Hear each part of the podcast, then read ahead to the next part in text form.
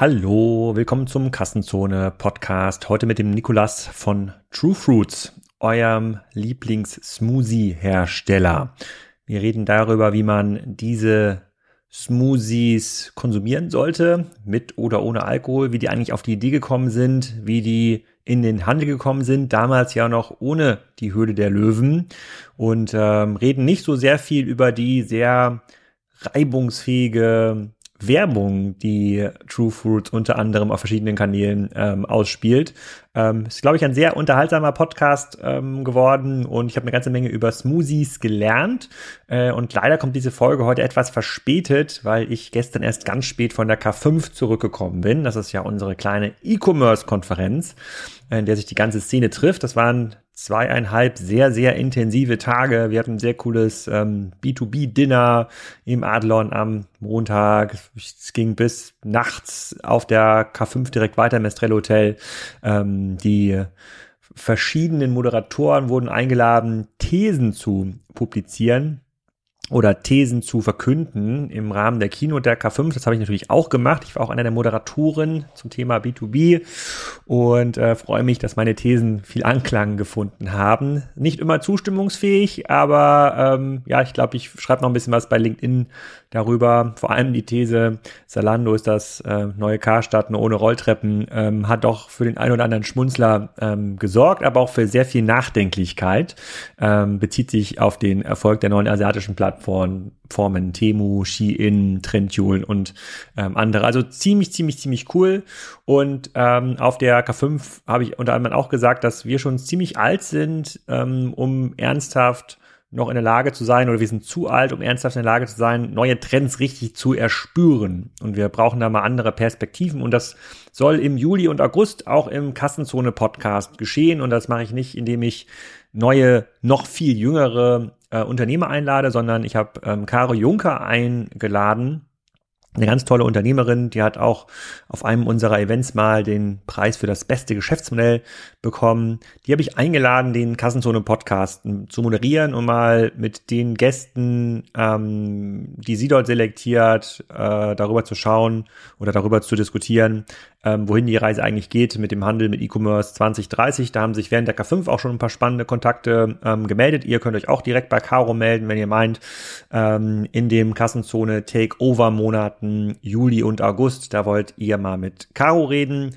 Kommt hier ganz normal weiterhin jeden ähm, Donnerstag. Vielleicht schummel ich noch eine oder andere Folge Commerce Talks darunter, den englischsprachigen Kassenzone Podcast. Ähm, aber mal schauen. Äh, jetzt muss ich Caro erstmal beibringen, wie man Podcasts auf, äh, aufnimmt. Aber meldet euch bei Caro. Ich glaube, das eine bringt mal neue Perspektiven ähm, rein, auch mit spannenden ähm, Gästen. Ist das Thema Nachhaltigkeit wirklich etwas, mit dem wir 2030 hier den äh, Markt verändern? Wir haben eine veränderte Supply Chain ähm, bis dahin, bei der wirklich nicht mehr ein Jahr im Voraus geordert werden äh, muss. Aber ähm, das muss Caro dann klären und ich hoffe, sie gibt da neue äh, Impulse. Ansonsten war es wieder sehr schön auf der K5, kann ich jedem empfehlen, der in der E-Commerce-Szene ähm, aktiv ist. Äh, Nochmal vielen Dank an Bräuninger, die dort ähm, so eine kleine Launch gestellt haben, in der ich mir immer Kaffee und Kuchen geholt habe und mich zurückgezogen habe mit meinen Gästen. Das war, ähm, das war super. Da sind quasi alle verschiedenen Unternehmer und Unternehmertypen wieder zusammen ähm, zusammengekommen und haben darüber diskutiert, was, wie man aus der E-Commerce-Depression so ein Stückchen rauskommt.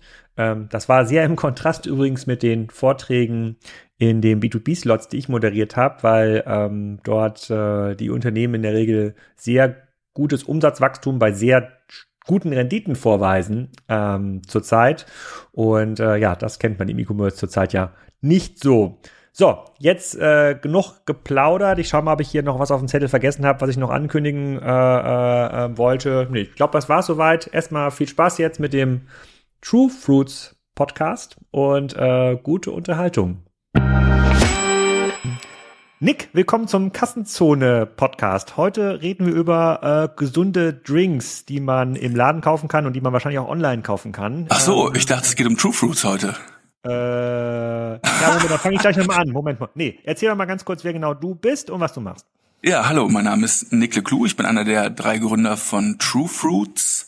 Ich muss es ein bisschen langsam sagen, weil das ein bisschen schwer auszusprechen ist und ich gestern noch, ja, alkoholische Getränke zu mir genommen habe in größerer Menge. Ähm, uns gibt es seit 2006. Das ist also bereits eine kleine Weile her. Wir sind also kein Startup mehr, wir sind ein Grown-up, ähm, was mich manchmal betrübt, wenn ich ehrlich bin. Aber wir versuchen es immer noch sehr, sehr start-upig zu halten. Habe ich die Frage beantwortet? Ich habe die Hälfte vergessen, ne? Was hast du noch gefragt? Also True Food hast du gesagt und wer, wer, du bist, aber erzähl mal ganz kurz, was deine Rolle bei True Foods bisher war. Du bist ja seit Anfang an dabei. Genau, ich bin seit Anfang an dabei, genau. Wir haben uns alle drei im Studium kennengelernt und ähm, nach kurzer Zeit äh, auch gemerkt, wer welche Stärken hat und waren dann auch so schlau, uns danach aufzustellen. Und ja, mich haben sie ins Marketing gesteckt, da wo ich äh, am wenigsten Schaden anrichten konnte, dachten sie zumindest. Und als ihr das, als ich, ich habe ich hab gerade einen Podcast gehört, ich überlege gerade mal, wenn dieser Podcast kommt ungefähr rauf Ende Juni, das heißt, der Wirtschaftswoche-Podcast ist dann ungefähr ein Monat alt. Ähm, also du warst gerade in der Wirtschaftswoche im Podcast. Das war ganz, ähm, das war ganz spannend. Und da hast du auch ein bisschen was über die Genese von True Fruits erzählt. Ähm, diese, das ist ja, ist ja so, so eine Art Smoothie, ja, also quasi äh, gepresstes Obst äh, mit püriertes Obst püriertes Obst mit Fruchtsaft irgendwie sozusagen genau. gestreckt, damit man es trinken kann. Genau. Ähm, wie war denn der Smoothie-Markt? Ich kann mich ja gar nicht dran erinnern. 2006, das war ja, das, das gab, da gab's das Salando noch gar nicht. Da haben wir ja noch uns äh, SMS geschrieben, noch keine WhatsApp. Was, ja. was haben wir denn normalerweise? Ich meine, da, über die Apfelschorle hinaus gab es doch in Deutschland da gar kein gesundes äh, Fruchtsaft. Hatten ja nichts. Ja, ja äh, das ist richtig. Also Marc und Inga haben im Auslandssemester äh, Smoothies entdeckt in einem Regal in einem schottischen Supermarkt, nehme ich an. Ich war nicht mit dabei. Ich habe währenddessen in Böblingen bei Stuttgart ein Praxissemester bei Hewlett Packard gemacht. Ähm, hielt das für eine gute Entscheidung.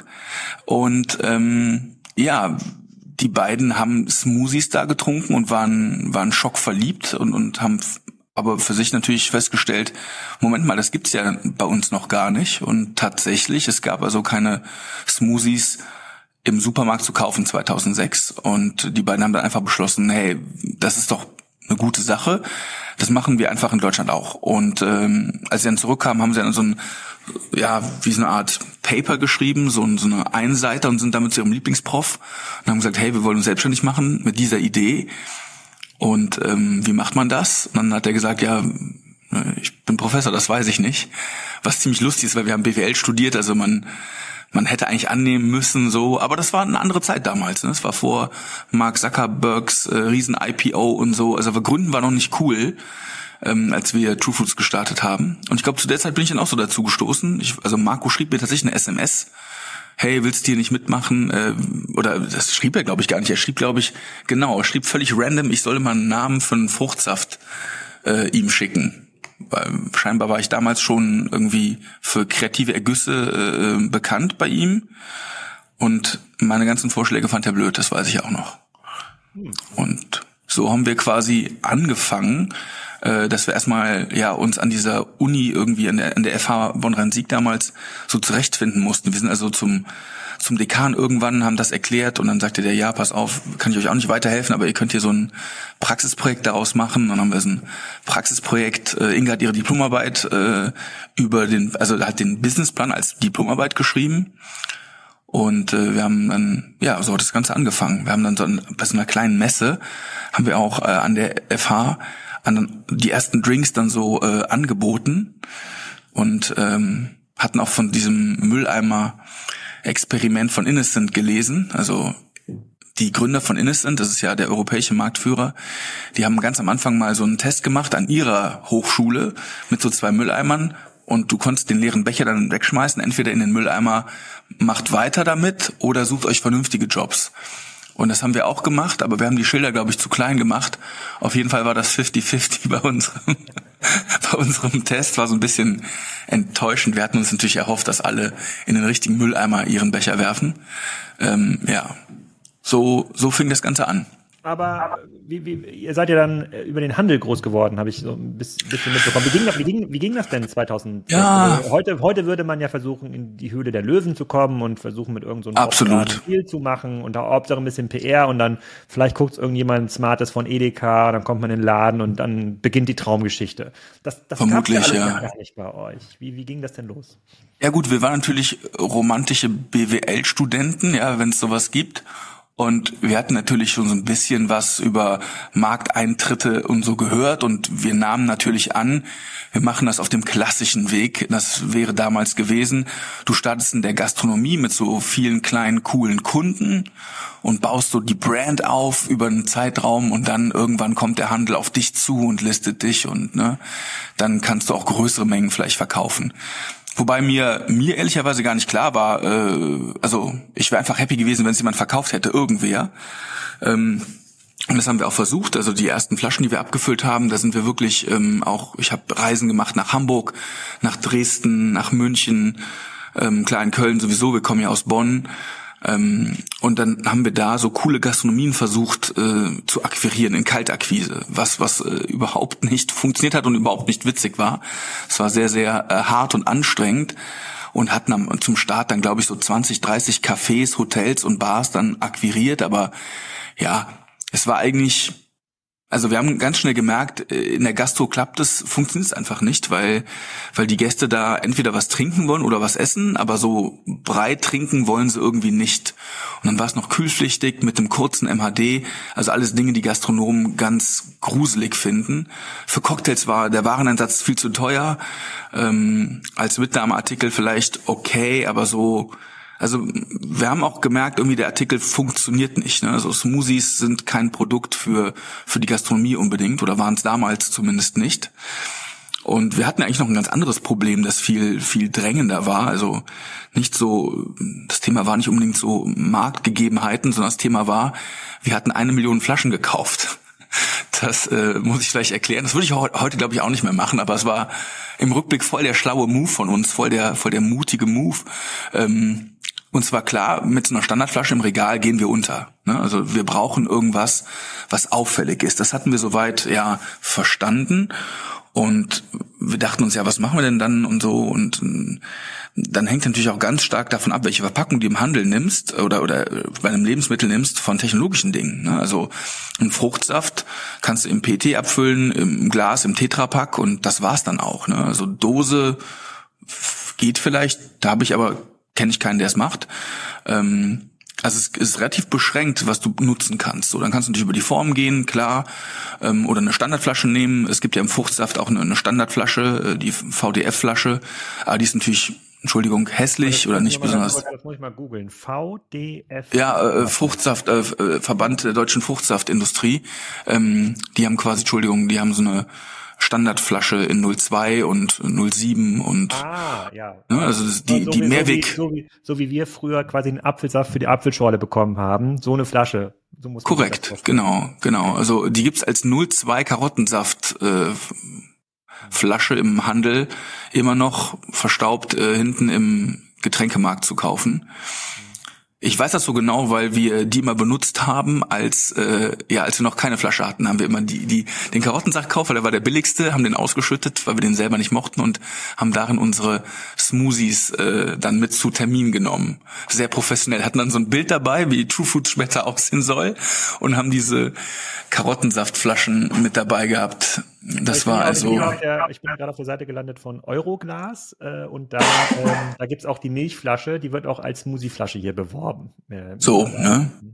Okay. Nutzt auch keiner, soweit ich weiß. Ähm, aber ja, also das, ähm, also wir mussten eine Million Flaschen damals kaufen.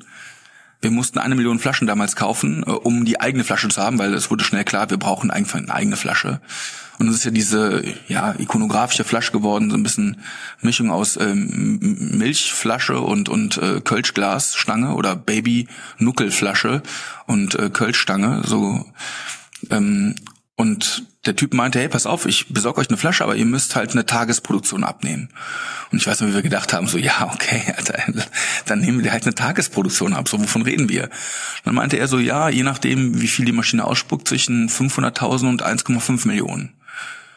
Oh, es war dann dann schon, dann dann hofften wir auf einen schlechten Tag natürlich weil wir auch nicht viel Geld hatten. Ne? Also es war völlig gebootstrapped. Wir hatten zwei äh, Privatinvestoren äh, drin. Wir drei alle, wir hatten kein Geld. Wir haben also uns so einen Gründerkredit äh, besorgt ähm, und und den Rest haben wir uns zusammengeliehen.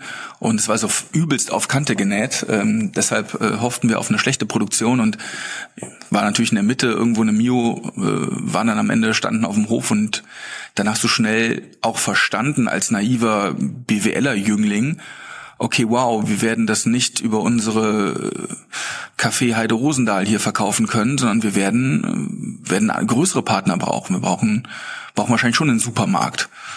Ähm, und ja, da fing eigentlich der Stress so richtig an bei uns, weil wir, wir kannten natürlich keinen, wir hatten auch keine Kontakte. Ich weiß, ich bin dann, ähm, mir ist irgendwie eingefallen, ich hatte Abi mit, mit Barbara gemacht zusammen und ihr Onkel besaß einen Rewe-Markt ähm, in Niederkassel und dann habe ich sie angehauen, ähm, so fünf, sechs Jahre nach dem Abi. Hey Barbara, wie sieht's aus? Alles klar, cool. Hör mal, ich brauche einen Termin bei deinem Onkel. Die so, hä, was, warum? Und ja, wir bringen ein Getränk auf den Markt. Und dann äh, hat sie das natürlich netterweise gedeichselt. Wir sind dahin gedackelt. Und äh, der war auch sehr nett zu uns, aber hat auch direkt klar gemacht, ja, pass auf, äh, schöne Idee und so, aber hier auf der Flasche fehlt noch dieser Barcode, dieser ERN-Code. Wir so, ah ja, stimmt, stimmt, nee, klar, machen wir noch drauf. Also wir sind schon ziemlich naiv. Oder, oder was heißt naiv? Also wir haben dann immer die Probleme gelöst, wenn sie aufkamen, aber äh, es kommt natürlich eine Menge äh, kranker Scheiß auf einen zu, wenn man dann plötzlich in den Handel möchte mit einem Produkt. Wir hatten einen ganz äh, riesen, einen wunderbaren Vorteil. Wir hatten einen mittelgroßen Apfelbetrieb gefunden äh, in der Nähe von Stuttgart Strecker Natursaft, familiengeführt, fünfte Generation, also absolute Profis und ja, die holen das Schletzte aus dem Saft raus. Und ähm, die sind natürlich auch zertifiziert äh, mit diesem ganzen IFS-Gedöns und alle, all diese Sachen, die man im Handel braucht, um, um als ja äh, ähm, vernünftiger Lieferant akzeptiert zu werden, die konnten wir halt, äh, immer relativ schnell ähm, hervorzaubern ich sage das jetzt so, wenn Peter das hört, kriegt ihr wahrscheinlich äh, äh, graue Haare vor Zorn. Ähm, das war natürlich immer sehr aufwendig für die Apfelpa für den Apfelpartner, sich das sich um alles zu kümmern. Aber für uns war das dann so eine Flanke, die wir nicht zu decken hatten. Das war sehr angenehm. Und ähm, dann noch einmal, ich, ich spule trotzdem noch mal zurück auf 2006. Ja, bitte. Ähm, also wenn das dann so neu war im Handel, wie sah das denn aus? Also, also mein Liebling, also das einzige, glaube ich, Getränk, was ich im Handel kaufe, ist, äh, ist das, was hier Mario macht von Klosterkittchen. Das sind so Ingwer, Ingwer mhm. Ja. Da habe ich das Gefühl, wenn ich da jetzt mittlerweile dieses Produkt suche, in diesen Regalen, das ist ja, ex, da hat man ja mittlerweile Dutzende Regalmeter von gesunden Getränken. Aber das, das, das war früher noch nicht so, oder? Wo hat man das dann hingestellt in euer, euer Produkt? Neuer Partner bei Kassenzone. Und wer könnte es anders sein als das mit 6 Milliarden bewertete Fintech Molly? Das wurde gegründet vor 20 Jahren von Adrian Mohl in Amsterdam und gehört mittlerweile zu den etabliertesten Payment-Anbietern in Europa und vor allem aber auch in Deutschland. Ihr kennt viele der Marken, die mit Molly arbeiten, zum Beispiel Koro oder Dreikorn oder Sushi Bikes und Reishunger.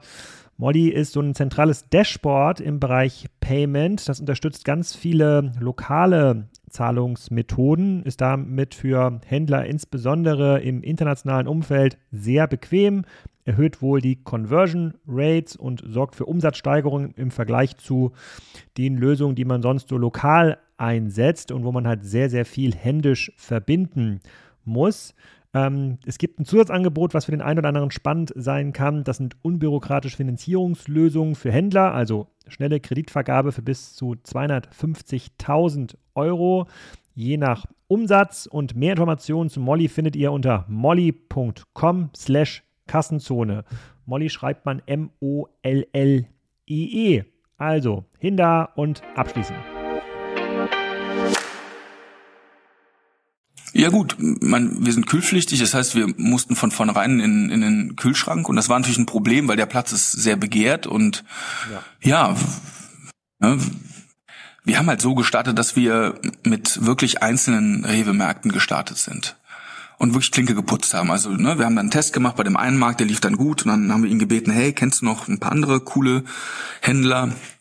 Und das dann so, die empfehlen dann vielleicht nicht direkt den Markt äh, im eigenen Dorf oder in der eigenen Stadt, aber eine Stadt weiter, mit dem können sie gut und da tun sich auch nicht weh gegenseitig und dann hat man so ne, ein paar weitere Empfehlungen, dann dackelt man dahin, ähm, stellt es vor und dann, dann, ja, es lief halt irgendwann einfach, ne, also ich kann das gar nicht so sagen. Also wir haben natürlich klar gemacht, das muss im Kühlschrank. Das heißt, also du kannst es nicht irgendwo anders hinstellen. Also ne, das heißt, es stand im Kühlregal und ähm, als es dann lief, hörten auch andere davon und dann wollten immer mehr Leute ähm, das haben. Und wir haben so, glaube ich, geschafft, am Anfang ohne ohne richtige Listung, also ohne zentrale Listung, äh, man nennt das eine Streckenlistung, also das heißt, du du bist ein Abre Abre äh, Verzeihung, du bist ein Abrechnungslieferant, aber du lieferst letztendlich selbst ähm, dein Zeug zur Rewe. Also du bist nicht auf Lager, ähm, aber du kannst die Rechnung an die ähm, Zentrale schicken, sozusagen. Und diese Strecken, äh, ja, dieser Streckenlieferant-Status äh, war für uns am Anfang enorm wichtig. Das heißt, wir haben also selber die Leute akquiriert, auch beliefert, konnten aber zentral abliefern. Das ist dann für die Händler sehr, sehr bequem. Ne? Ich denke, die Thematik ist wahrscheinlich bekannt hier bei dir im Podcast. Ne? Das hört man jetzt nicht zum ersten Mal. Und ähm, ja, irgendwann, also am Anfang, um da die Frage nochmal zu beantworten, es gab nichts im Regal. Nee, wir, das war auch teilweise viel Überzeugungsarbeit, einfach zu erklären, hey, das ist jetzt ein kühlpflichtiger Fruchtsaft. Da waren die Händler so, ja, aber Fruchtsaft ist doch nicht kühlpflichtig. So, ja, der aber schon. Und äh, klar, hast du natürlich äh, am Anfang vielleicht auch ein paar Händler gehabt, die haben gesagt, nee, das, da steht bei mir nur Salat drin. Oder es war halt so, am Anfang stand da nur Salat, Salatsoße vielleicht mal drin. Ähm, so Convenience-Produkte oder so, so eine geschälte Ananas oder sowas, ne, solche Dinge. Ähm, und ja, langsam hat, hat haben gekühlte Säfte dann diesen Bereich auch erobert. Und mittlerweile hast recht, das ist mittlerweile eine richtige Kategorie. Also wir haben, es gibt mehrere Anbieter, ähm, Preiseinstiegsqualitäten, äh, es gibt hochwertige Smoothies, ähm, dann viele verschiedene Sorten und Anbieter. Aber als wir gestartet haben, gab es eigentlich nur Chiquita und uns.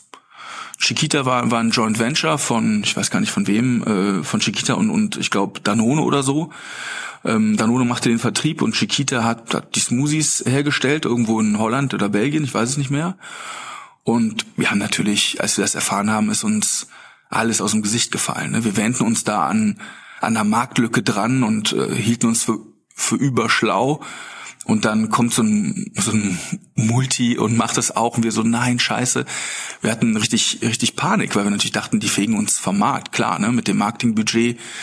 Ähm, also die haben locker mal viele Jahre am Anfang fünf Mio Werbebrutto investiert, also eine vernünftige TV-Kampagne oder zwei im Jahr gemacht. Ähm, und im Rückblick muss ich sagen, war es das Beste, was uns passieren konnte. Denn die haben eigentlich den Deutschen erklärt, was Smoothies sind. Wir hätten das gar nicht gekonnt. Wir hätten, wir hatten gar nicht die Power äh, werbetechnisch. Das heißt also, ähm, Chiquita hat quasi den Markt für uns aufgemacht. Ne? Klar war es ein bisschen schwieriger, weil du hast dann Wettbewerb und ja, ne, gab, es kam dann plötzlich auch jeder hat dann Smoothies gemacht. Es gab da wie so eine Phase, wo, wo, wo man diese Wachstumsraten sah und, und sich so anguckte im, im Regal und dachte, Moment mal, was ist das denn für eine Kategorie, die hier so explodiert? So ein bisschen, wie es gerade jetzt bei Ingwer-Shots vielleicht ist, also so eine Goldgräberstimmung. Äh, und da hat jeder dann irgendwie gedacht, der macht das auch und ja, wie wir mittlerweile wissen, sind nicht so viel übrig geblieben. Ne? Also ein paar Jahre später kam dann Innocent auch auf den deutschen Markt. Und ähm, ja, Chiquita ist mittlerweile verschwunden, sind, sind vom Markt weg, wie viele andere auch. Und eigentlich gibt es jetzt heute Eigenmarke ähm, Innocent und uns. Und ja, das ist eigentlich ähm, ein ganz schöner Zustand für uns. Ne? Wir haben haben die Chance, die Kategorie entscheidend mitzuprägen und macht natürlich auch Spaß, dann ab und zu mal ein bisschen Schabernack am Regal zu treiben, weil die anderen so ein bisschen gemächlicher unterwegs sind. Und ja, das ist, glaube ich, so die Situation, wenn ich das richtig zusammenfasse. Zum Schabernack und Werbung kommen wir gleich nochmal. Also schönen Dank nochmal an Chiquita hier an dieser Stelle, die ja hier geholfen haben, dass wir hier zusammensitzen können, offensichtlich. Ähm, für diejenigen, die noch nie einen äh, sozusagen True Food Smoothie getrunken haben, kannst du nochmal so ein bisschen die Unit Economics erklären? Was kostet eigentlich so eine Flasche? Wie viel, was muss man da eigentlich auch für investieren, bis man das irgendwie so im Regal hat. Du, du kennst das ja von den OMR-Podcasts. Wir wollen jetzt hier nicht deinen persönlichen Reichtum in irgendeiner Form. Das weiß ich natürlich. Sezieren, sozusagen. Und da haben wir uns auch getroffen, müssen wir sagen. Also Philipp Westermeier hat uns mal tatsächlich vorgestellt, weil so einem, äh, nee, eigentlich Flo Heinemann. Flo Heinemann lädt ja immer und bezahlt ja das OMR 100 Dinner. Und da Danke, Flo. Ja, getroffen und da musste irgendwie zwei Tische hinter uns musste der Ashton Kutscher noch irgendwie in gebückter Haltung kurz mal äh, sozusagen erscheinen äh, zum, äh, zum, zum Hast du ihn gesehen? Hast du ihn gesehen? Ja, ja, ich habe ja, ihr habt ihn mir so gezeigt. Der war so ja, hinter genau. Bruce Willis. Äh.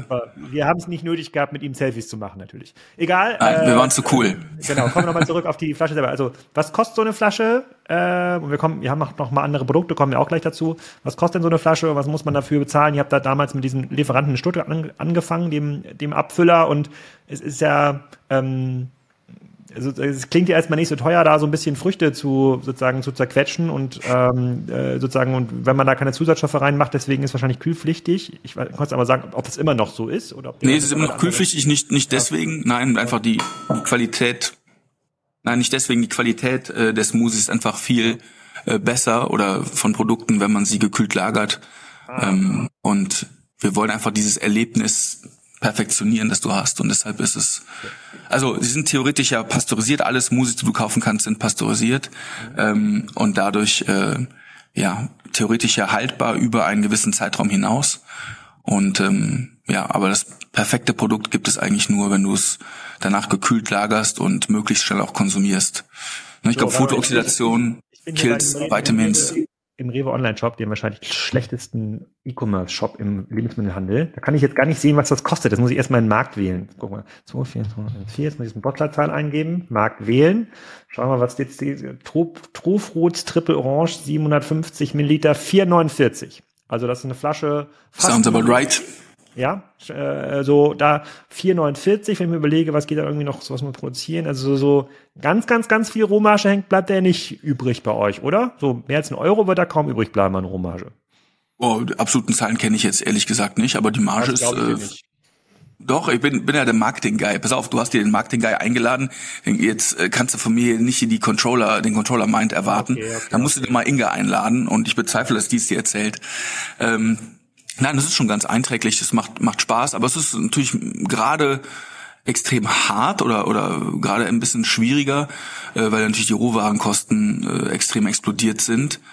Äh, geisteskrank, was gerade mit der Supply Chain äh, abgeht. Ich will jetzt nicht rumjammern so, aber es ist schon also wir haben natürlich auch dann so Produkte, wo wir Matcha oder Vanille, echte Vanille benutzen und das ist einfach so ultra teuer geworden, dass es äh, fast keinen Spaß mehr macht.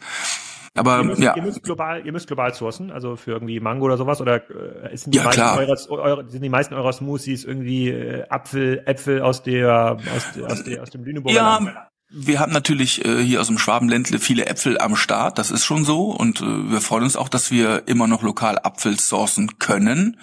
Ähm, aber ich sag mal, solange Mangos und Maracujas nicht in NRW wachsen, bleiben wir äh, ne, da, wo, wo die beste Rohware herkommt. Und das ist dann bei Mango meiner Meinung nach nochmal Indien.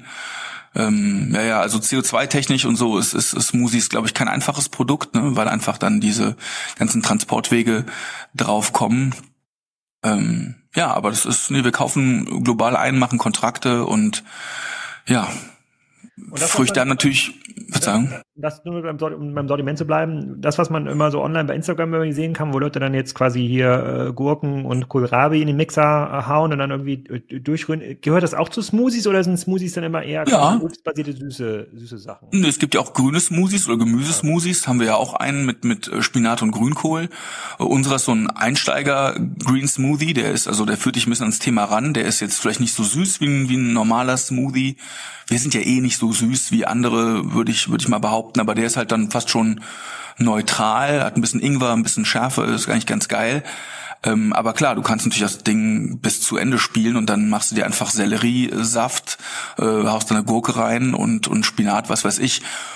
Und der ist dann schon bitter, regelrecht. Ähm, aber wir haben die Erfahrung gemacht, sowas trinkst du nur, wenn du es dir selber zubereitet hast. Also wenn es off offiziell scheiße schmeckt, musst du selber am Mixer gestanden haben. Wenn jemand anderes was macht, was scheiße schmeckt, da gehört dann schon sehr viel Vertrauen dazu, dass man es trotzdem trinkt. Weißt du, was ich meine? Aber dann, dann versucht man es doch irgendwie anzureichern mit, keine Ahnung, Gin oder Wodka und verkauft das so als Partydrink in Berlin. Das Das ist auch von, das klingt auch vernünftig. Ja, okay. Gut, aber dann, okay, ver verstehe ich. Also ich verstehe jetzt quasi äh, sozusagen, man kann mit so, äh, so einem Smoothie auch Geld verdienen, auch wenn er nur 4,49 äh, kostet und über den Handel, ähm, über den Handel läuft. Ähm, dann kommen wir mal sozusagen zu eurer Marke, äh, die, die ja recht ähm, eingängig ist. Also ich würde sagen, ungestützt kennen das ja schon eine ganze Menge Leute. Weißt du wahrscheinlich besser irgendwie die Zahlen, aber wenn ich jetzt hier sage, ich habe ja, wir, wir wissen es nicht, aber bin immer wieder, äh, also gestützt wissen es, glaube ich, voll viele Leute. Ich glaube, ungestützt dann, weil der Name so ein bisschen auch äh, schwergängig ist, glaube ich, dann schon viel, viel weniger. Also wenn ich mich vorstelle irgendwo und nicht sicher sein kann, dass man, ne, dass der Kontext irgendwie so äh, Smoothie-affin ist, dann sage ich immer, ich mache True Fruits hier der Smoothie in der Glasflasche und dann mache ich dann so eine Bewegung dabei und dann hast du die Leute meistens an Bord. Aber also ich glaube, wir sind jetzt nicht, wir haben auch nie Wert darauf gelegt, so die bekannteste Brand zu sein. Aber ihr legt ja unter anderem Wert darauf, eine coole Brand zu sein. Ich habe jetzt mal auf der Webseite hier gerade wirklich gerade spontan rumgeklickt. Äh, ja. Dann, dann schreibt ihr Texte, die würde man jetzt ja auf der auf der Seite sozusagen des äh, Lüneburger Apfelsaftproduzenten so nicht finden. Da ist jetzt zum Beispiel die Flasche Flashback Limited Edition Nummer 21 Juni 2023. Ich lese das mal vor. Du hast es ja wahrscheinlich okay. verantwortet. Du bist ja der Marketingmann hier. Oh Gott. Früher war alles besser. Musst du dir oft genug von einem richtigen Boomer, aka deinem Vater anhören. Der sehnt sich nach den guten alten Feten, auf denen sich die Frauen nach dem Motto Gimme, Gimme, Gimme, A Man After Midnight um ihn gerissen haben. Er war der lässigste auf der Tanzfläche, behauptet er.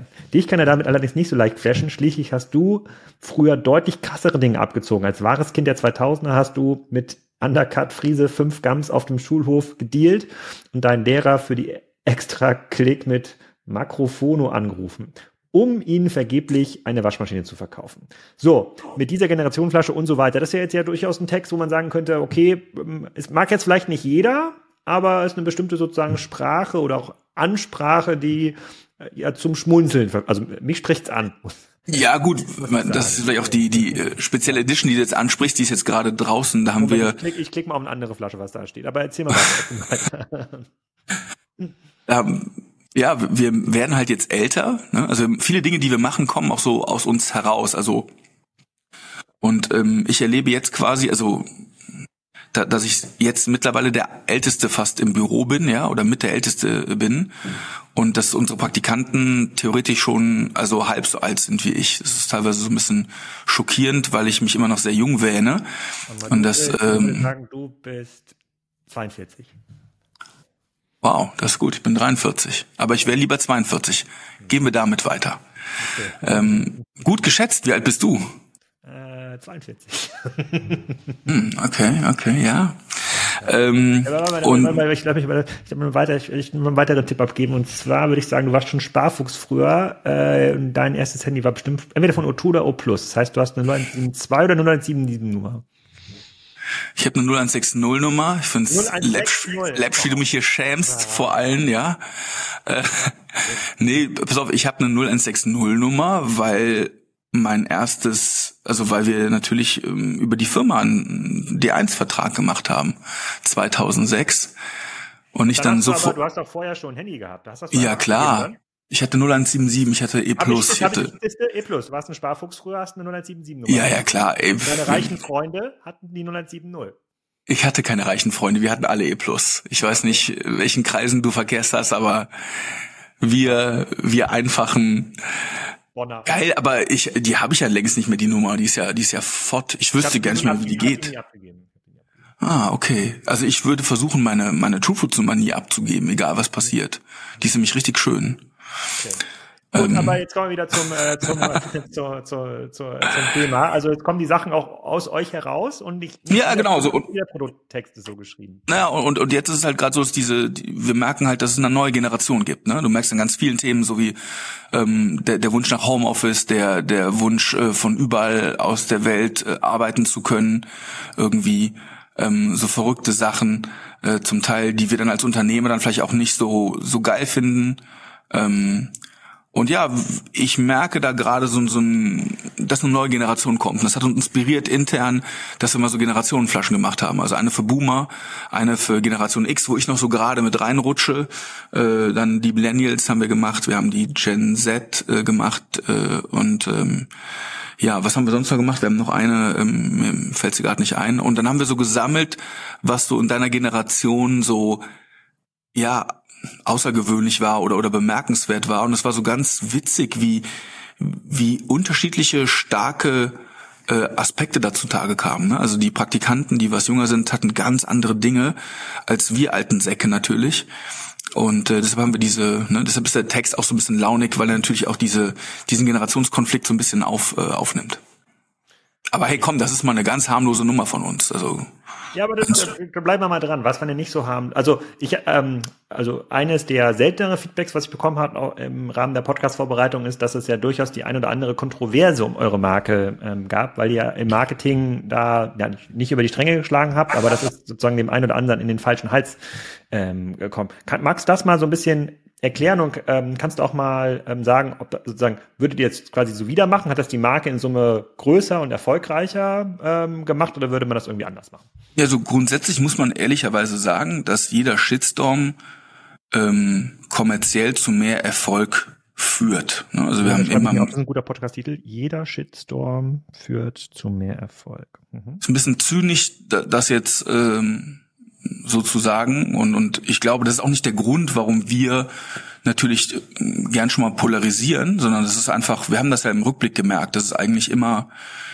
immer gut fürs Geschäft war letztendlich. Ähm, ich glaube, uns hat immer so ein bisschen äh, geritten, dass wir natürlich ja Lust haben, Sachen zu machen und äh, kennst du das, wenn du bei, wenn du so irgendwie beim Direktor sitzt, weil du irgendwie Mist gebaut hast mit deinem besten Kumpel und und wenn dann wenn ihr wisst, eigentlich, wir dürfen jetzt nicht lachen, dann wird es so unfassbar schwer, nicht zu lachen. Und ich dieses. Ich, ja nie oder ich war zumindest nie beim Direktor. Nie? Ah, okay, nee. gut. Also das. Äh, also konnte, wir waren es ab. Ich konnte quasi den Wasserbombenwurf quasi immer in dem Moment aufhalten, als dann doch ein Lehrer durch die Schussbahn gelaufen ah, ist. Ja. Und war es dann natürlich ganz unschuldig. Warst immer ein bisschen eleganter als wir, Alex. Genau. Und das, äh, das ist es vielleicht auch, ne? Dieses, dieses dann etwas nicht tun zu dürfen, verleitet uns dann schon mal auch einfach es zu tun. Und es hat ganz harmlos angefangen, glaube ich, dass wir ähm, als Firma kommunizieren, wie wir als Menschen kommunizieren. Ne, wir sind Menschen aus Fleisch und Blut und wenn wir, wir haben halt den Anfang von Facebook mitgemacht, also wir, wir haben über eine halbe Million Follower als Getränk auf Facebook. Äh, das geht, äh, das geht heute nicht mehr. Das äh, hat auch keine Bedeutung mehr, aber irgendwann war es mal wichtig, eine große Followerschaft zu haben, als es noch Organic Reach gab und es haben natürlich, also die, die Early Days von Facebook. Du bist in der Zeit der Facebook-Gruppen groß geworden. Das heißt, ihr habt ja dann wahrscheinlich die Smoothie-Gruppe gehabt, die Früchte-Gruppe. Ja, wir haben immer noch eine sehr aktive Flaschensammlergruppe mit über 14.000 äh, Mitgliedern. Ja, also weil weil das ist so ein Ding bei uns, ne? Die Leute, ähm, wir, wir machen natürlich auch schöne Flaschen und die werden immer noch da äh, getauscht. Ähm, ja, aber jetzt äh, habe ich vergessen, was ich sagen wollte. Ja, genau. Also ähm, es hat damit angefangen, dass wir einfach nicht eingesehen haben oder nicht verstanden haben, warum wir denn so hochgestochen und vornehm reden müssen als Firma, wenn wir doch eher so die, ja, ich will nicht sagen einfach gestrickten, aber ne, wir sind halt so wir sind mit unserem Humor und irgendwo ist eine Firma natürlich auch so ein bisschen, ja, äh, so ein Ausdruck äh, der Persönlichkeit der Gründer. Jetzt mal gut oder schlecht, es ist einfach jetzt so. Und ähm, ja, wir haben dann, wenn Leute uns dann geschrieben haben und dann, hat es irgendwann mal angefangen, dass Leute so Sachen getrollt haben oder die so doofe Sachen schreiben, dann haben wir halt einfach doof zurückgeschrieben. Also wir haben uns das Recht rausgenommen, im Community Management auch mal auszuteilen. So. Und das war damals natürlich skandalös irgendwie. Ähm, und würde ich auch heute, glaube ich, nicht mehr unbedingt so machen. Brauche ich heute nicht mehr. Ähm, heute habe ich ein bisschen mehr Mitgefühl. Äh, da sehe ich dann oft, oh, dem muss es nicht so gut gehen, wenn er dir sowas schreibt. Ähm, aber klar, wir haben das dann immer äh, herzlich willkommen äh, genommen, wenn uns einer doof gekommen ist. Das haben wir doof zurückgeschrieben. Aber, aber und, bleib, bleib noch mal ganz kurz bei dem Statement mit dem Shitstorm oder quasi mit den Dingen, die ja. Aufmerksamkeit erzeugen, auch negative sozusagen, dass es am Ende führt am Ende zu einem positiven Ergebnis. Weil heute würden ja, heute würden die, ähm, heute würde man das ja wahrscheinlich anders einschätzen oder wenn, wenn, also wir mal dieses Beispiel, ihr habt, glaube ich, so ein, zwei Drinks, eins war, glaube ich, Einhornkotze oder sowas. Äh, ja. Das mal als Begriff. Das erinnert ja so ein bisschen an sozusagen eure, eure Stadtnachbarn da aus Essen. Naketano hat ja seine Pullis ja ähnlich benannt. Da waren ja die Pullis hatten ja quasi auch so der Ich erinnere mich. und sowas. Ähm, das ist ja so ein, so ein ähnlicher Stil den wir beide jetzt vielleicht total witzig finden und irgendwie darüber lachen, aber in einer, in einer Welt, der da, in der ja quasi kontextlos diese Dinge ja dann direkt in einen Twitter-Meme verwandelt werden, kann das ja dazu führen, dass man sagt, ah, guck mal hier, der, der Nick, der hat das und das mal geschrieben und äh, damit verunglimpft er ja alle Einhörner dieser Welt. Truefruits ist ein schlechtes Unternehmen. So, das ist ja so ein bisschen ja, die, ja, ja. Eskalationskette, ähm, der wir uns ja heute alle sozusagen der wir immer ausgesetzt sind. Ja, weil sozusagen einfach immer Dinge, immer die Dinge rausgenommen werden, die besonders viel Echo erzeugen. Echo erzeugen immer negative Sachen und dadurch, dass sie ja an der Grenze kommuniziert, ja, irgendwie Einhornkotze oder jetzt hier mit dem, äh, sozusagen mit dem Produkttext zum Beispiel, das kann jetzt hier jemand nehmen und daraus eine Story stricken, die viele Likes bekommt. Gut für denjenigen, der jetzt die Story macht, für, seinen, für seine Reichweite, aber ja. schlecht für eure Marke. Und dann versucht man ja eigentlich immer in so einem echoarmen Korsett zu agieren. Ja, komm, wir drucken auf jeden Fall etwas auf die Flasche oder in den Produkttext, was niemand in einen Twitter ja. verwandeln, verwandeln kann. Das, deswegen wollte ich da nochmal das verstehen, wie du da Das wäre schlau. Das wäre schlau, wenn man so vorginge, ne? Eindeutig. Ja, oder eben das, nicht. Du äh, so, ich will eigentlich jeden Tag ein Twitter-Meme haben und wenn Einhornkotze gut funktioniert, äh, kommt morgen die, ja. Winkelkatzen, die Winkelkatzenkotze oder sowas. Ich glaube, wir haben uns nie besonders ernst genommen, uns selbst. Also ich, das, was wir tun, nehmen wir sehr ernst. Die Produkte, da stecken wir sehr viel Liebe rein, aber uns selbst nehmen wir nicht so ernst. Deshalb, ähm, ja, haben, haben wir natürlich nicht so jedes Wort immer auf die Waagschale gelegt, das wir rausgehauen haben, sondern wir, wir haben, also wir sind der Überzeugung, dass, also wenn wir über, über Werbung oder, oder Marketing oder Kommunikation sprechen, so, niemand hat halt Bock auf Social Media dein, deine Werbung zu lesen oder so. Ne? Also, aber Leute lesen, was sie interessiert. Leute lesen, was sie unterhält. Und deshalb haben wir immer schon versucht, ähm, einen unterhaltsamen Ansatz zu nehmen. Und klar, äh, wenn du dann den Kontext loslöst, dann kann das Leute verärgern, kann es Leute ähm, vielleicht äh, erschrecken, was du schreibst, aber man, der Kontext ist halt immer ein pürierter Obstsalat. Deshalb konnten wir dann nie so auch die, die Aufregung verstehen, die zum Teil dann die Sachen bekommen haben. Aber klar, wir, wir lernen natürlich auch dazu. Ne? Wir lernen, dass Sprache Macht hat und ähm, dass man vielleicht ja bei gewissen Sachen natürlich auch sorgfältiger, vorsichtiger sein muss. Ähm, aber prinzipiell machen wir eigentlich immer noch unser Ding. Also wir machen eigentlich immer noch unsere lustigen, albernen Sachen, weil die Wahrheit ist doch die, wir leben in einer Welt, in der alles schon so perfekt durchgetaktet ist, die Algorithmen bestimmen alles und, und das Absurde stirbt irgendwie so aus. Und, und ich finde es einfach wunderschön zu wissen, dass wir das Produkt sind oder eins der Produkte, es ist ja mittlerweile, gibt es ja viele, die das cool machen, die nicht so bierernst sind, sondern wo du halt einfach auch ja, sowas Absurdes, einen absurden Moment einfach miterlebst. Und, und das ist eigentlich immer die, ähm, die Motivation gewesen. Einfach nicht, nicht der angepasste Jockel zu sein, sondern halt schon, ja, so ein bisschen dieses Rebellische, was vielleicht in uns drin ist, auch so ein bisschen auszuleben. Und ähm, ja, wir haben natürlich auch unsere schmerzlichen Erfahrungen gemacht mit, mit Echo-Räumen oder mit, ähm, mit der Tatsache, dass natürlich ähm, Kontext einfach super wertvoll ist. Ähm, aber ja, ich denke, du kannst dich nicht beschweren und auf der anderen Seite so enorm davon profitiert haben, von, von dieser Aufmerksamkeit. Und deshalb, ähm, ja, das ist, ist schon, ist schon fair, wie es ge gelaufen ist ich scroll gerade hier bei Instagram mal eure Sachen durch, also finde ich jetzt okay, ähm, aber ist jetzt quasi nicht so ähm, provokativ, wie ich das vermutet hätte. Ich habe das jetzt erst angeklickt. Ich habe mich Ja, guck mal, ich glaube, das ist. So Nimm das, du Hustensohn, ist jetzt quasi schon das krasseste, was ich hier gefunden habe. Uiuiui, und das haben wir sogar geklaut. Ähm, ah, okay.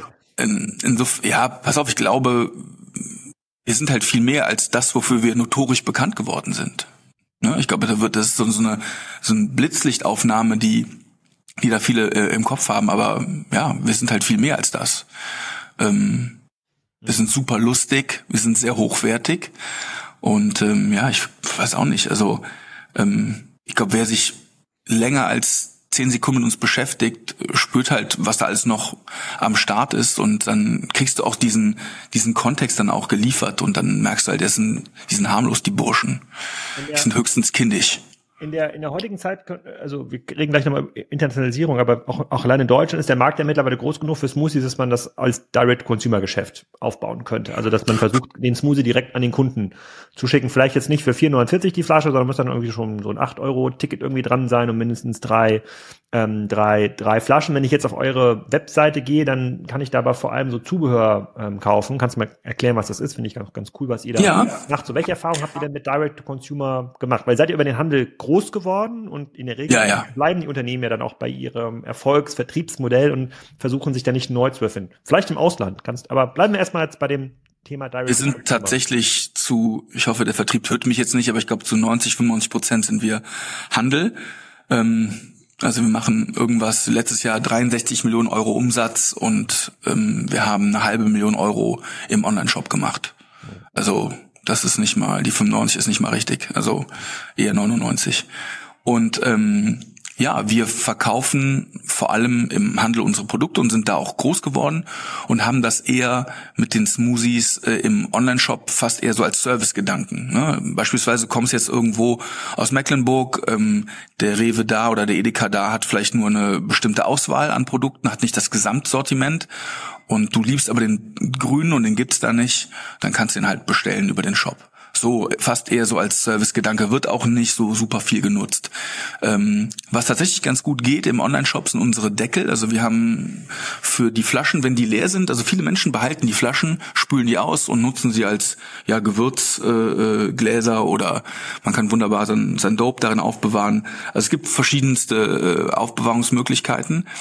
Und wir haben das einfach kultiviert, indem wir einen Zuckerstreuer entwickelt haben, wir haben einen Ölausgießer, wir haben einen Seifenspender ähm, weil wir ja es auch schön finden natürlich, dass die Flasche ein Leben nach dem letzten Schluck hat und, und so weiter genutzt wird. Und tatsächlich macht das auch den größten Teil des Umsatzes im Onlineshop aus, ähm, was ich bemerkenswert finde. Also äh, es ist heute natürlich lächerlich klein für uns im Gesamtkontext, aber fast eine halbe Mio mit mit äh, Aufsätzen zu machen, äh, die dann eine Flasche zur Wiederverwertung ähm, äh, ermöglichen, das ist schon abgefahren. Also äh, sind wir auch stolz wie Bolle drauf, dass das so funktioniert. Und wir verkaufen es halt auch. Wir machen halt kein, das ist halt kein kein Merch, das du geschenkt bekommst, sondern äh, ne, du musst kaufen. Das sind wir verdienen uns da jetzt keine goldene Nase dran, muss ich auch ehrlich sagen, weil das natürlich ein Prozess ist, der für uns relativ aufwendig ist. Du musst Werkzeugkosten herstellen, hast eine extrem anstrengende Qualitätskontrolle und ähm, ne, wir verdienen da jetzt nicht viel Geld mit, aber es ist voll schön so, dass wir, dass wir die Flasche damit so zu einer zweiten, zu einem zweiten Leben verhelfen. Das ist wunderbar.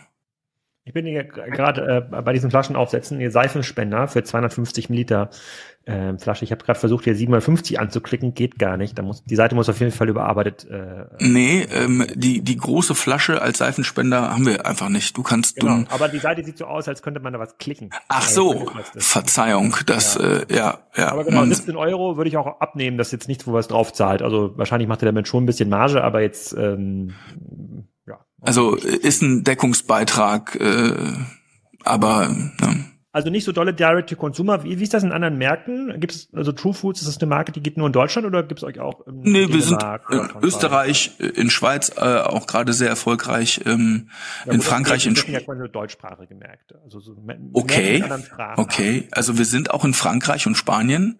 Mhm. Äh, da läuft das auch äh, sehr gut, aber es ist natürlich dann auch alles im Supermarkt. Also da haben wir, glaube ich, gar keinen Shop. Ähm, wie, ist er, er da hingekommen? Da ist er wahrscheinlich erst hingegangen, als der Smoothie-Trend Spanien und Frankreich ja schon überrannt hat. Also da war der jetzt ja nicht der Pionier, der das Regal mit aufgebaut hat, oder? Das stimmt, ja, da gibt es jetzt schon eine, eine, eine Saftkultur irgendwie. In Spanien ist ja eh so, die haben natürlich wunderbaren Orangensaft äh, rund ums Jahr da.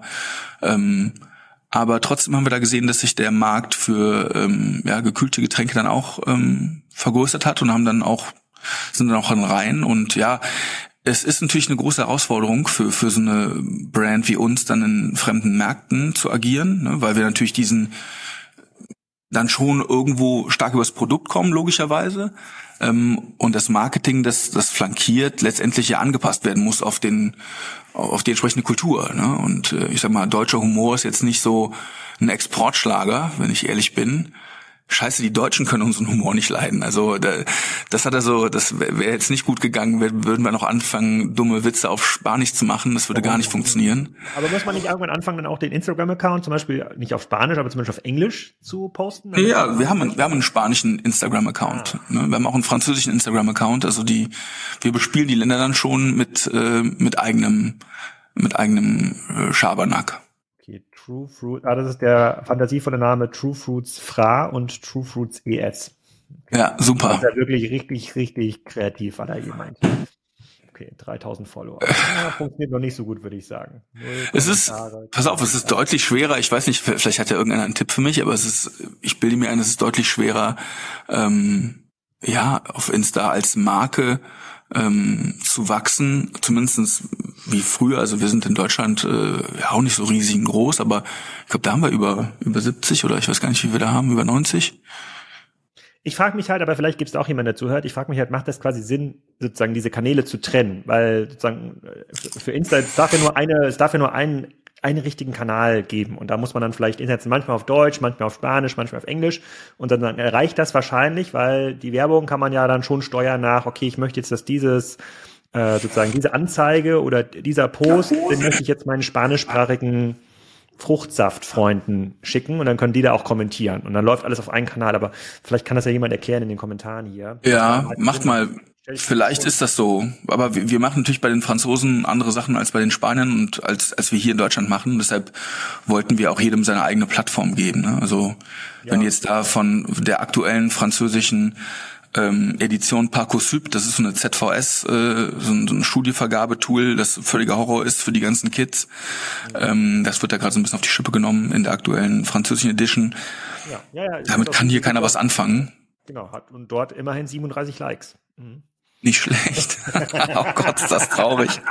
Wie gemein du bist. Oh. Ich frage ja nur. Ich, ich, ich, ich, ich, ich bin ja kein Social Media Experte. Du bist ja Marketing-Experte, hast du gesagt. Ich, ich würde ja, sagen, ist ja schon wir wissen, wir wissen auch nicht, was wir tun. Wir wissen auch nicht, was wir tun. Wir sind einfach hier und genießen, genießen die Reise.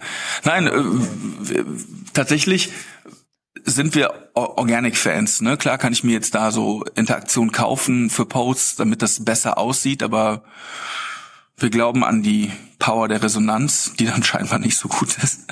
Aber wir wollen, dass die Leute zu uns finden. Wir wollen uns nicht immer so denen so ins Gesicht. Das haben wir immer schon so gemacht, dass wir, dass wir eine begehrenswerte Marke sein wollten, bevor wir eine bekannte Marke sind. Ja, und ihr habt ja quasi schon, ihr seid ja anders jetzt als Notebooks billiger, Instagram-Account, ihr habt ja schon eine internationale Marke mit True Fruits, ist ja schon irgendwie Englisch, True Fruits Smoothies ja auf Instagram.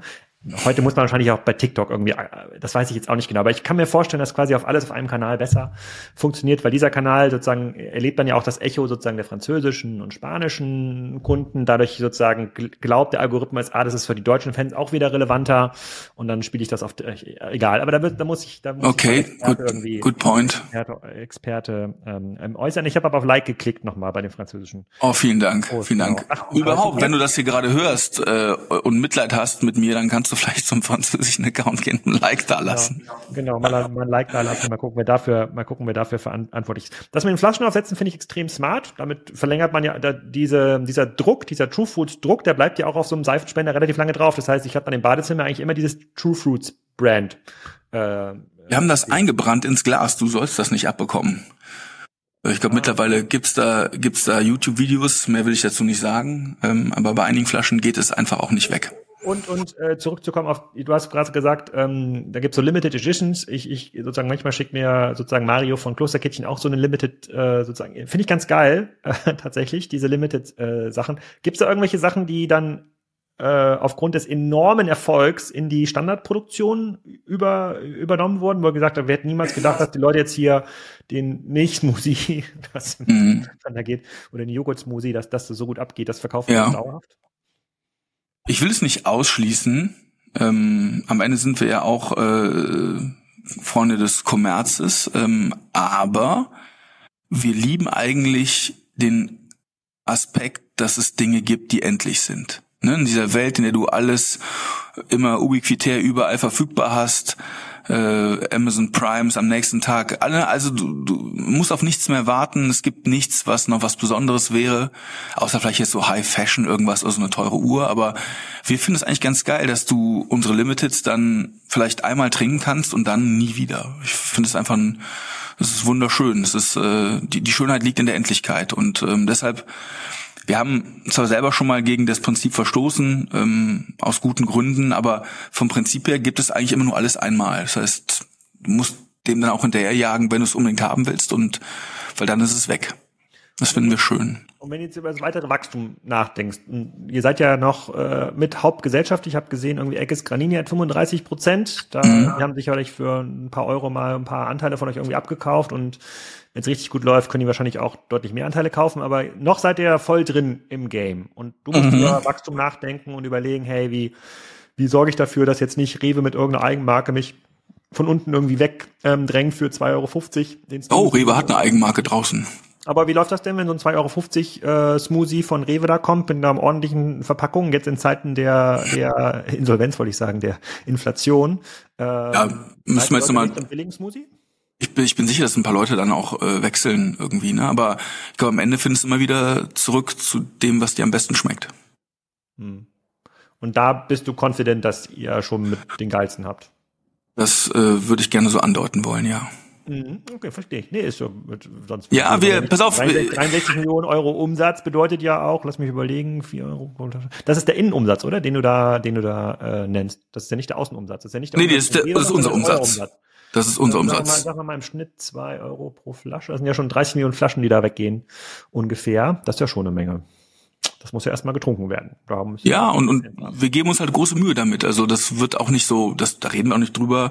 Äh, das ist auch nicht so üblich, dass Leute erklären, wie sie Produkte so entwickeln und so, aber wir, wir testen fast alle Zutaten. Ich meine, so ein Matcha brauchst du jetzt nicht äh, jede Saison neu zu testen, ehrlicherweise, aber andere Zutaten, da verkosten wir fünf, sechs Anbieter. Ähm, jede Saison, wenn wir den Artikel kaufen. Und äh, wir wissen einfach, dass das viele andere nicht machen. Die kaufen nach Spezifikation. Die haben so einen Ausdruck, das ist die Mango, die ich haben will. Wo die herkommt, mir scheißegal. Die, den Brix-Gehalt soll die haben. Äh, also dieses Zuckersäureverhältnis. Äh, typischer Geruch, typischer Geschmack. Hier Bingo. Schick mir was. So, und ne, wir wollen halt mehr als das. Und ähm, ja, okay, aber wir trinken es halt auch selber noch, das muss man auch dazu aber, sagen einfach. Aber der Kern ist ja, abgesehen von den paar Aufsätzen, die ihr da verkauft, der Kern ist ja noch Smoothies. Ihr könntet ja euch jetzt auch vertikalisieren und sagen, ihr macht jetzt auch irgendwie Quetschis, ja, äh, hier für, mhm. für, für Kinder. Hast zum Beispiel meine Frau, die ist Kinderärztin, weil mittlerweile viele Eltern denken, das ist total gesund, wenn das Kind ganz viel Quetschis nimmt, aber das ist ungefähr so, als würde man dem Kind so eine ganze Obstschale so reindrücken. Ja, viel zu viel Zucker und die werden voll fett und dann fragen, fragen wenn man die fragt so, hey, was kriegt denn das Kind? Ja, also fünf Leberzirrhose. Bisschen, bisschen, fünf genau, Leber ist ein Problem. Fünf Quetschis am Tag ist doch voll gesund. Ist es aber gar nicht. Ähm, genau, kleiner, kleiner Exkurs hier. Äh, ja, fair. Problem, Problem in der Kinderarztpraxis. Aber wenn du dich über das Wachstum jetzt dir Gedanken machen musst, kannst du ja sagen, neue Märkte, hm, neue Produkte, neue Preisebene, neue Brands zum Beispiel, irgendwie die, das Einstiegs äh, äh, äh äh, irgendwie False Fruits, ja, oh, komm, 1,99. Die Brand ist False Fruits, auf die Idee glaube ich, das ist ziemlich gut. False Fruits, das gefällt mir. Also als Billo-Marke, ach schön, genau, das ist eine geile genau. Idee eigentlich. Ah, schön, das ist, das ist wirklich clever, das gefällt mir. Ähm, nee, pass auf, die, neue Produkte. Neue Produkte, ähm, neue Märkte natürlich auch. Also ähm, in Frankreich zum Beispiel äh, neue Kunden. Also ne, wir sind da vielleicht noch nicht bei allen ähm, Handelsplayern äh, sozusagen drin. Das heißt, da haben wir noch viel Potenzial nach oben. Ähm, ja, wir würden gerne natürlich immer weiter neue Smoothies machen. Das ist dann teilweise einfach ein bisschen ähm, schwer dem Handel das zu verklickern. Die, ja, wir haben natürlich ein kleines Regal und viele Leute, die rein wollen, das übliche äh, Problem. Ähm, Shots äh, ist bei uns auch noch so ein Thema. Also wir machen ja, genau wie Mario von Kloster Kitchen, machen wir auch Ingwer-Shots, also ähm, bisschen anders als er. Ähm, Wir haben so eher den Volksshot, den, den du trinken kannst, ohne dass er dir direkt irgendwie äh, den Rachen zerreißt. Ähm, wobei seine sind auch nicht so scharf, seine sind stückig. Das ist, glaube ich, sein sein Ding. Ne? Er hat die die ganze ja, Ingwer. Besten, sind die besten Shots. Sind das sind die besten. Okay, okay, das stimmt nicht, Leute. Ich meine, dürft jetzt nicht alles so ungefiltert glauben, was Alex sagt. Ja. Ähm, halt wir wir machen natürlich die besten und Mario sind ganz okay, sind sicherlich okay. Mario, wenn du das hörst, vergib mir. Ja.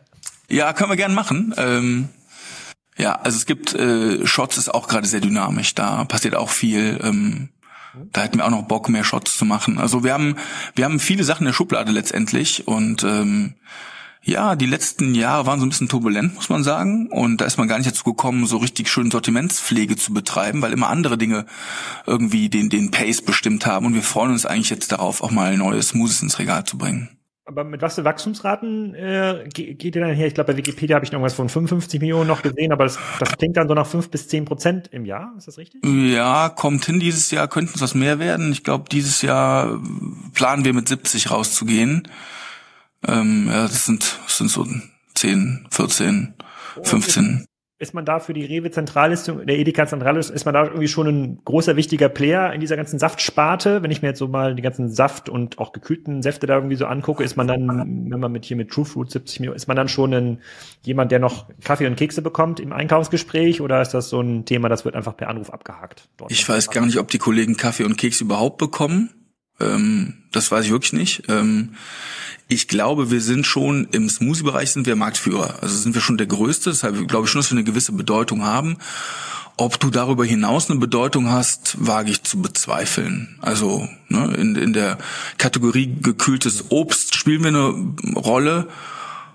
Und ich glaube danach auch nicht mehr. Also ich glaube es einfach, ne, das, überleg mal, wie, wie viel Umsätze die machen da, Milliarden. Ich glaube nicht, dass dann so ein kleiner Saft Laden eine große Bedeutung hat.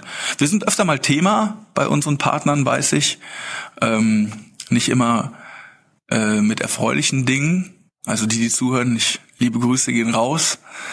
Aber ja, irgendwie wegen, ohne geht's wegen, ja auch nicht. Wegen, wegen was? Wegen, der, wegen der Werbung, wegen dem Marketing oder? Ja, gibt es dann schon mal. Ähm, ich glaube, die meisten unserer Ansprechpartner feiern das, was wir tun oder finden es zumindest nicht kacke, aber müssen natürlich interne Beschwerden, die es gibt, müssen die natürlich adäquat verarbeiten und dann natürlich uns zu Stellungnahmen bitten etc.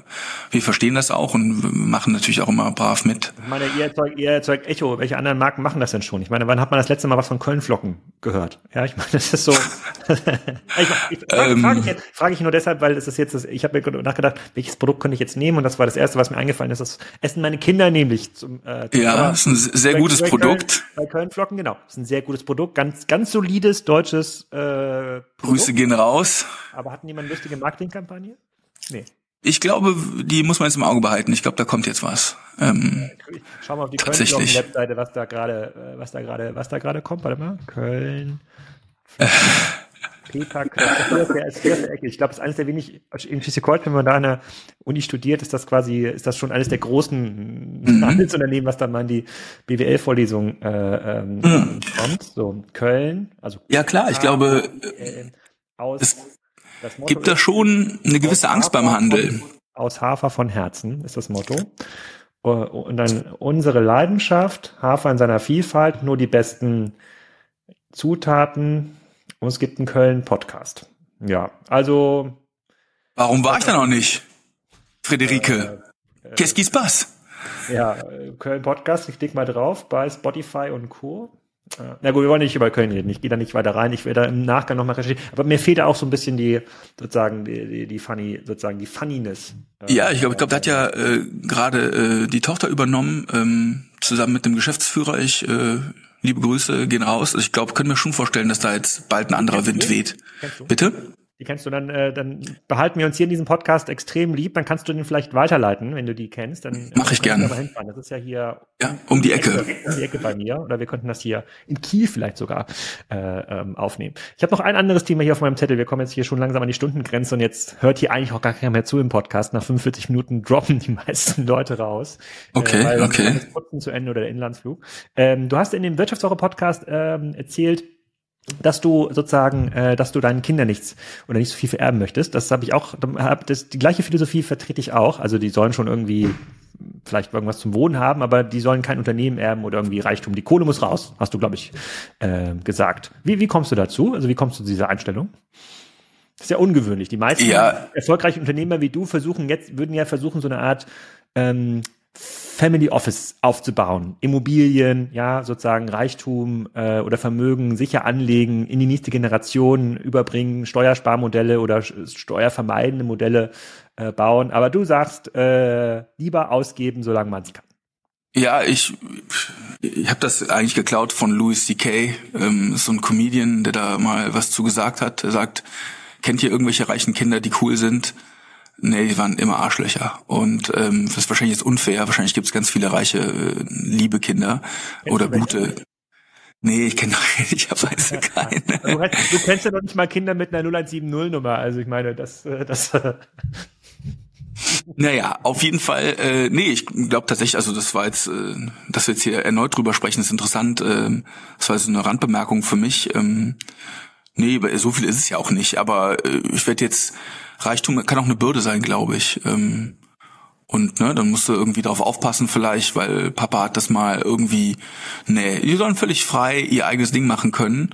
Ähm, und ähm, ja, auch nicht das Gefühl haben, auch guck mal, ich kann mich entspannen, so, da kommt ja eine warme Welle auf mich zu, so, ne, weißt du, ich hatte nichts, ähm, hab's auch irgendwie gepackt und das ist natürlich unfair, aber Geld ist, macht ja auch nicht glücklich. Das begreift man ja auch, wenn man dann versucht, die innere Leere mit, mit seinem Reichtum zu füllen.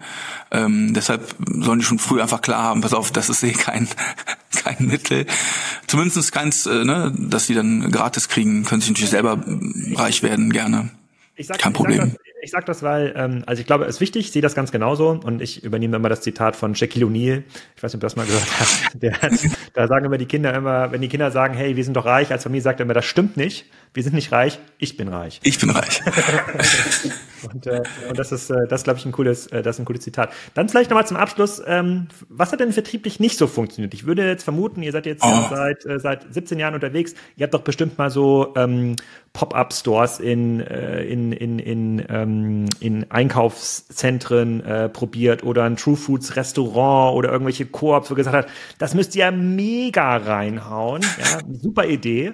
Äh, aber am Ende ist es dann doch nur die Rewe-Listung, die einfach am besten funktioniert oder, oder die Edeka-Listung oder die Listung im, im Handel. Ja, also der Handel. Mal, fallen dir so ein, zwei Sachen ein, wo du sagst so, hm, das hat nicht Nee, wir waren nie so optimistisch, dass wir gedacht haben, wir könnten jetzt außerhalb unserer äh, unseres Stammgebiets irgendwie aktiv werden. Also wir haben nie Pop-ups gemacht äh, und so. Ähm, das Einzige, ähm, was natürlich in schöner Regelmäßigkeit floppt, sind äh, so Innovationen, die wir, die wir ab und zu mal machen. Also wir haben äh, Creamies gemacht, die ich immer noch total liebe und nicht verstehen will, warum die nicht funktioniert haben. Das sind also so quasi Nussmilche, also Cashew, Mousse mit mit ähm, mit Fruchtsäften und und Kokoswasser zusammen. Also wir hatten so ein Erdbeer ähm, Creamy haben wir den genannt, also mit Erdbeer und Cashew Mousse, war einfach so lecker, aber von der Konsistenz her halt ein bisschen dickflüssiger, so ein bisschen sämiger. Ähm, keine Ahnung, warum der nicht geklappt hat, aber den haben nicht genug Leute gekauft. Der fliegt, sowas fliegt dann halt relativ schnell raus. Wir haben Bowls gemacht, also so eine Art ähm, ja, Bowls kennt man ja, also so Fruchtmatsch und dann hast du so Toppings, irgendwelche geilen Toppings, äh, äh, Pistazien, Blütenblätter, keine Ahnung, äh, Rosinen nicht, keiner mag Rosinen, solche Dinge. Ähm, mit so einem Deckelchen hatten wir das im Handel stehen und es hat irgendwie auch niemand gekauft, so, ähm, da hätte ich auch, da hätte ich Geld drauf gewettet, dass das funktioniert, weil wir da auch in so einer äh, Pamela Reif Phase mit rausgegangen sind, äh, ne, wo so Fitness, Ernährung und und und die ganzen Bowls bei Influencern, die die Timelines dominiert haben. Wir dachten, wir sind da so voll auch im im Zeitgeist. Äh, hat niemanden interessiert. Auch wieder so ein Phänomen, glaube ich. Wenn du es dir selber machst, feierst du es, aber wenn du dann so die sieht ja auch beschissen aus. So, so ein kleines Glas, äh, wie so, so eine Art äh, Babybrei für Erwachsene und dann egal wie viel Mühe wir uns gegeben haben, dieser, ne, das war völlig clean eating, das war geil, das Zeug, aber dann diese, dieser lieblose, gefüllte Deckel, das sah einfach vielleicht nicht geil genug aus, ich weiß es nicht. Und dann natürlich äh, Klassiker, wir haben versucht, gefriegentrockte Früchte zu machen, bevor man sie im Balk kaufen konnte, von Koro oder von wem auch immer. Ähm, und das waren dann so dreieinhalb Gramm irgendwie für 2,50 Euro, also horrende Kilogrammpreise. Und das hat natürlich auch nicht funktioniert. Ähm, weil das, das war natürlich auch ein anderes Regal direkt. Das war nicht mehr kühlpflichtig. Also das hat dann auch in einem anderen Regal gestanden und das hat also, das, hat, das also wir haben eine, eine Reihe von von wunderbaren Flops hingelegt aber auch nicht so viele. Könnt, könnt ihr nicht ein cooles Müsli machen mit Köln zusammen? Also True, ein True Fruits Köln Koop-Ding? So ja, aber warum? Weißt du, wie, also wir haben so viele Pläne, so viele Gedanken, so viele Ideen, was Smoothies angeht, dass wir da kaum hinterherkommen. Da ist auch, also wir haben jetzt keinen Druck an irgendwelchen fremden Ecken äh, uns uns rumzutreiben, muss ich gestehen. Wir sind dann schon sehr fokussiert ähm, auf auf unser Smoothie-Business, auf unser Shot-Business. Ähm, ab und zu kriegt auch Upcycling, so nennen wir die Deckel, auch ein bisschen Liebe. Viel zu wenig eigentlich, aber ja, wir haben, es gibt ja so viele geile Sachen noch zu tun. Ne? Also wir bringen jetzt zum Beispiel ähm, mit Tabasco äh, bringen wir einen Tomatenshot raus, worauf ich mich übelst drauf freue, weil Tomatensaft eigentlich immer ekelhaft ist. Es gibt dieses Phänomen, dass er dir nur schmeckt, wenn du im Flugzeug sitzt. Es gibt auch irgendwelche Theorien mit Luftdruck und Sensorik und so. Ähm, aber das ist eigentlich schade, weil in Spanien zum Beispiel ist Tomatensaft, auch dieses Gazpacho-Thema, auch in Frankreich riesengroß. Das ist größer als die teilweise die Saft, äh, also zeitweise un unterjährig ist das größer als diese Saftkategorie. Ähm, das ist ein Riesenthema bei denen. Ähm, und bei uns irgendwie gar nicht. Das ist auch schade. Ne? Also ich denke, Tomaten äh, hätten auch mehr Aufmerksamkeit verdient. Ist ja auch ein Obst, ist kein Gemüse. Wird ja häufig von uns in diese äh, Gemüseecke gesteckt. Von mir persönlich auch, aber äh, um das mal klug zu scheißen hier, es ist Obst. Ja, und wie gesagt, man, es läuft ja, ne, wenn man sich mal die Handelsregisterdaten bei euch anschaut, sozusagen, da wird ja nur ein Teil des Business sozusagen des disclosed, das liegt dann so bei 30 Millionen Euro Umsatz, äh, zwischen 6 und 8 Millionen Gewinn, sozusagen, das bis 21 sind jetzt Zahlen raus und es wird ja nicht unbedingt so. schlechter laufen. Äh, ähm, ja, also ich, ich, das, da wird ja nicht immer alles konsolidiert und ich weiß nicht genau, was jetzt bei Eckes Granini irgendwie drin konsolidiert wird in diesen 35 Prozent, die die haben. Ähm, aber es ist jetzt ja nicht so, dass man jetzt sagen müsste, ihr seid jetzt ja kein Online-Startup, was jetzt gezwungen ist, nach neuen profitablen Erlöskanälen zu suchen, sondern euer Kernbusiness funktioniert. So, ja. äh, ihr könnt euch quasi mit weiteren Smoothies, ähm, ein, zwei weiteren Ländermärkten, könnt ihr ihre fünf bis zehn Prozent und auch mehr gut wachsen und der Ernährungstrend äh, is your friend. Das ist ganz schlechter Spruch, ich weiß. Nicht schlecht. Aber äh, ähm, würde, ich würde ich jetzt vermuten, dass wahrscheinlich die ähm, sozusagen die, die, der Smoothie pro Kopf Konsum in den westlichen Ländern steigt. Also ja, ich glaube auch, dass einfach noch in den anderen Ländern noch in viel mehr Potenzial ist, als du sagst. Also fünf bis zehn Prozent, sehe ich, sehe ich eher 20 bis 50 Prozent normal ähm, auch wenn Deutschland der größte europäische Binnenmarkt ist und wir hier natürlich schon Marktführer sind und hier immer noch so ähm, leicht wächst. Äh, klar, das größte, die Dynamik kommt dann eher aus dem Ausland vielleicht, aber auch hier im Inland äh, haben wir letztes Jahr gewachsen, sind, werden wir dieses Jahr wachsen ähm, bei gewissen Kunden. Also es ist äh, immer noch äh, Dynamik drin. Es ist jetzt nicht so, dass jetzt hier schon irgendwie die Messe gelesen wäre. Und ja, wir, wir bleiben dann eher bei, bei unseren Leisten, ne? machen dann eher Smoothies und Shots und sind happy damit tatsächlich. Ja, sehr geil. Also trinkt mehr Smoothies, Yellow, Purple, Orange, Pigment, Green, Blue, Red. Sehe ich auf der Webseite gibt es, äh, wenn ihr. Es gibt noch einen Tipp, Alex, wenn, weil du gerade Gin Tonic auch irgendwie ins Spiel brachtest, ne? Kann ich so, ich weiß gar nicht, ob ich es öffentlich sagen darf, aber wir trinken ja bei True Foods nicht nur unsere eigenen Smoothies, sondern auch manchmal schon mal Alkohol äh, bei, bei seltenen Gelegenheiten. Und ähm, tatsächlich so ein Gin Tonic mit so einem Schuss von dem Minzsmoothie, gerade so ein Schuss, der verwandelt den so in, in so eine gefährliche Erwachsenenlimonade. Ich will jetzt auf keinen Fall Werbung fürs Trinken machen, aber so ein Gin Tonic von Siegfried vielleicht, kommt auch hier aus Bonn, Grüße gehen raus so ein Sigi Tonic und dann ein bisschen Mint-Smoothie da drauf ist schon sehr geil. Das vielleicht für den ein oder anderen geneigten Leser, der mit diesem ganzen Fruchtquatsch nichts anfangen kann. Ich, ich versuche das nochmal in den Show Notes zu äh, verarbeiten. Also so oder so, ob mit Gin, ohne, ohne Gin, sozusagen trinkt mehr Smoothies von äh, True Foods und äh, und esst mehr Haferflocken. Das Köln, Köln machen wir gleich nochmal ein Follow-up. Vielleicht geht da ja irgendwas. Äh, und ich verändere meine komplette Sicht auf die Köln-Marken. Äh, die Kinder essen es ja schon, also das ist ja auch schon bei uns im Haushalt angekommen. Ähm, hat mich sehr gut unterhalten. Ich habe wieder eine Menge äh, gelernt und äh, ihr haltet euch heraus aus dem Quetschi-Markt. Deswegen hier keine Kritik von meiner Frau. Ich habe im Vorfeld gefragt. Keine Produkte für Kinder. Genau, ob sie da im Vorfeld, ob, ob sie noch irgendwelche, irgendwelche Fragen ähm, habt. Bedanke mich für deine Zeit. Vielen Dank dir. Nächste Woche gibt's auch noch eine Folge. Es gibt noch mindestens zwei oder drei Folgen, bis Caro hier übernimmt, äh, von mir direkt. Äh, nächste Woche gibt's eine Folge mit dem Gründer von Sportsfits. Habe ich auch noch nie gehört vorher, bis wir auf der K5 kleinen Podcast aufgenommen haben. Aber es ist ein faszinierendes E-Commerce-Geschäftsmodell, ähm, das unfassbar erfolgreich ist, stark wächst und dabei noch gutes Geld verdient, ähm, in einer Nische, in der alle dachten, die ist komplett schon für online ausgelutscht. Da kann keiner mehr kommen. Also, also da habe ich eine ganze Menge gelernt in dem kleinen Podcast-Bus, den die K5 zur Verfügung gestellt hat. Da habe ich gedacht, huiuiui, wenn das die Kassenzone-Hörer hören, dann haben sie vielleicht doch wieder Bock auf E-Commerce. Kommt nächste Woche.